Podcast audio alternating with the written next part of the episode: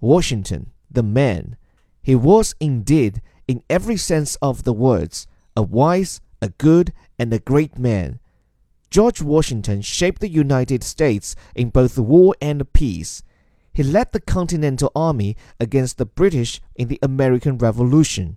After eight long years, his small force defeated the world's strongest military.